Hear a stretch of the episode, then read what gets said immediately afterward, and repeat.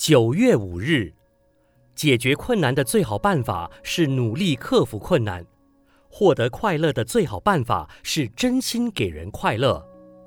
趣味，趣就是兴趣，味就是品味。兴趣要有品，一个人的趣味也要经过别人的评价，经过社会舆论与大众的公平。趣味尤其不能妨碍别人，就如同自由。自由的意义就是不能侵犯别人的自由。趣味当然也不能只要我喜欢，有什么不可以？有的趣味你虽然欢喜，别人不认同，你最好要能放弃别人不认同的趣味。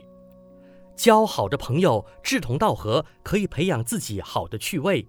把事情做好，获得他人的赞美，也会增加自己的趣味。甚至你吃饭要吃得出趣味来，你走路要走得出趣味来。人生是活在趣味当下，趣味是人生之宝。当人生善良一面的趣味培养出来，真是用之不尽，取之不竭。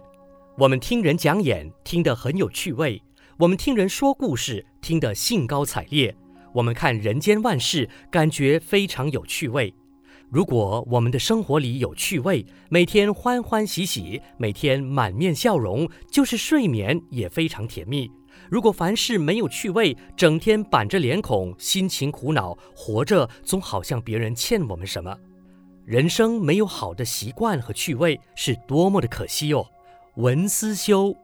趣味是人生之宝，当人生善良一面的趣味培养出来，真是用之不尽，取之不竭。每日同一时段与您相约有声书香。